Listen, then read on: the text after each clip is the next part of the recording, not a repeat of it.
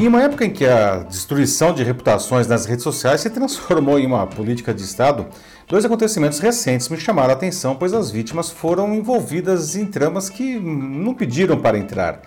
Isso é algo que cada vez mais pode atingir qualquer um de nós. Não? Na quarta passada, a médica infectologista Luana Araújo, depois na CPI da Covid, e a sua fala na comissão foi, enfim, brilhante pela qualidade técnica e pela didática cristalina.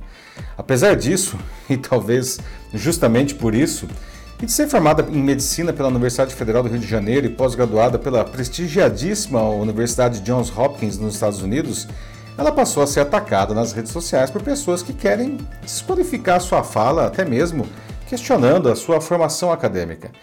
Também na semana passada, os jogadores da Seleção Brasileira de Futebol disseram ser contrários à mudança recente da sede da Copa América, que agora será realizada no Brasil, depois da Colômbia abrir mão do torneio pela crise política que passa e da Argentina fazer o mesmo pela piora dos números da pandemia no país. Não? E a revolta foi dos jogadores, não? Foi defendida pelo técnico da seleção, o Tite. Apesar de comedido, ele vem sendo fritado nas redes sociais pelos mesmos motivos obscuros que tentam desqualificar Luana Araújo. Né? E veja, são duas pessoas muito diferentes, mas vítimas do mesmo sistema nefasto. Eu sou Paulo Silvestre, consultor de mídia, cultura e transformação digital, e essa é mais uma pílula de cultura digital para começarmos bem a semana, disponível em vídeo e em podcast. Apesar desses ataques serem extremamente cruéis pela sua virulência e por não dar às vítimas qualquer espaço de defesa, eles acontecem cada vez mais e atingem qualquer um que cruza os interesses do governo, ainda que sem nenhuma intenção. As redes sociais são as ferramentas para esse grosseiro atentado à democracia e essas plataformas têm feito quase nada para evitá-lo. Eu fico impressionado também com a prostituição do termo comunista. Na mente doentia dessas patrulhas ideológicas, ele se transformou em uma espécie de insulto generalista e acéfalo aplicado naqueles que desagradem as pautas desses grupos que, aliás, variam ao sabor do vento ou do interesse dos seus representantes máximos. Não? Entre os que já foram classificados como comunistas não, pelas hordas desmioladas nas redes sociais, estão o multibilionário e fundador da Microsoft Bill Gates, o mega investidor e filantropo George Soros, o economista conservador Francis Fukuyama, os cantores Roger Waters e Madonna, o ator Leonardo DiCaprio e até, pasmem, né, a política de extrema-direita francesa Marine Le Pen. Entre as empresas comunistas estão o próprio Facebook, o Twitter, o New York Times, a revista The Economist e a Rede Globo. Nem a ONU ou a OMS escaparam do rótulo. Bom, fico pensando que se Peter Drucker, o pai da administração moderna, ainda estivesse vivo, ele provavelmente também seria um comunista. Né?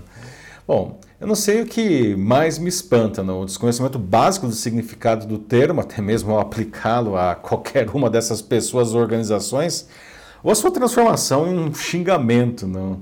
Falta a esses agressores o mais básico conhecimento de história, que, diga-se de passagem, não parece ter se tornado uma disciplina de comunistas, não? Como que a gente chegou a isso, não?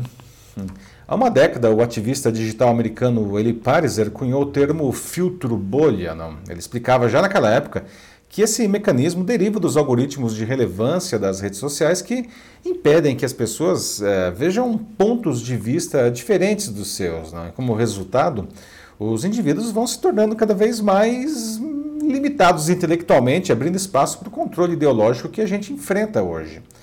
Ele não estava sozinho em pensamentos como esse. Né? Em 2015, quando recebeu o título de doutor honoris causa em comunicação e cultura na Universidade de Turim, na Itália, Humberto Eco discursou dizendo que as redes sociais haviam dado voz a, entre aspas, legião de imbecis. Né? Antes restrita a, também entre aspas, um bar e depois de uma taça de vinho, sem prejudicar a coletividade, não, fecha aspas.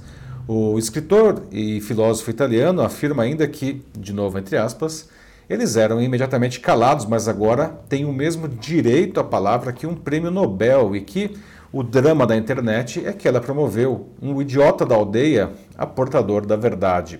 Fecha aspas. Sem dúvida nenhuma, as redes sociais estão no centro dessa destruição do tecido social. Não? Ironicamente, tornaram-se reféns do que viabilizaram, não? por criarem mecanismos para tentar combater a desinformação e o discurso de ódio, agora são paradoxalmente atacadas por aqueles que delas ainda dependem para continuar manipulando as massas né, que as rotulam de comunistas. Né? Parte da inspiração para esse vídeo aqui não, foi um artigo que eu publiquei na quinta passada no LinkedIn, onde analisei porque o Twitter, que completou 15 anos agora em março, passa por uma séria estagnação em sua base de usuários há muito tempo. Não? E isso coincide com a ascensão do ex-presidente americano Donald Trump, que deve, aliás, grande parte da sua popularidade à plataforma, porque ela sempre deixou que ele a usasse para disseminar suas ideias, atacar seus desafetos e destilar o seu veneno. E isso transformou uma das redes sociais mais inovadoras e democráticas já criadas em um, monstrengo perigoso, um espaço tóxico e insalubre de troca de insultos, assassinatos de reputação e disseminação de todo tipo de mentira. Não?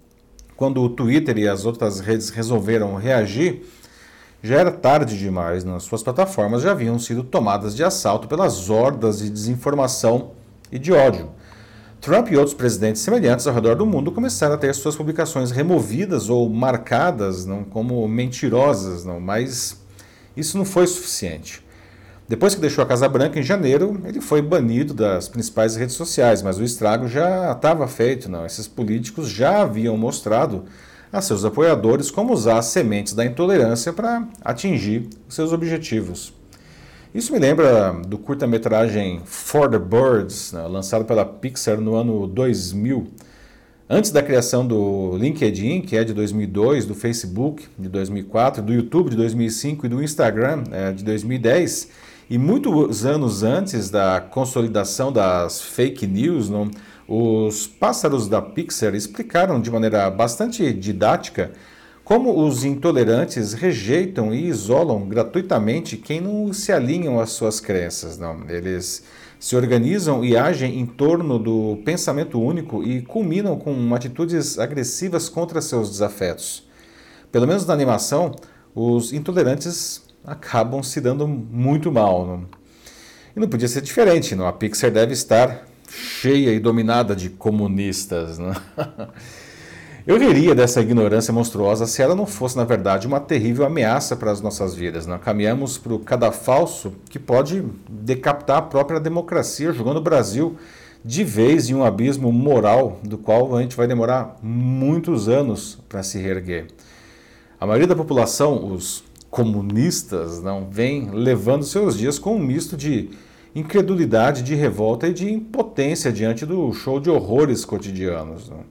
A outra parte, minoritária, porém extremamente barulhenta e protegida pela desinformação, segue uma espécie de carnaval zumbi carregando seu rei momo e escolhendo novos desafetos a cada dia para atacar gratuitamente a sua reputação.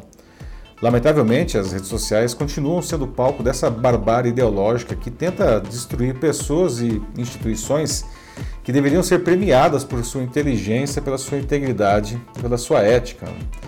Essas plataformas e a sociedade precisam reagir para que vejamos um final contra a intolerância, pelo menos semelhante ao do curta-metragem da Pixar. É isso aí, meus amigos. Você já foi vítima de intolerância nas redes sociais? Não?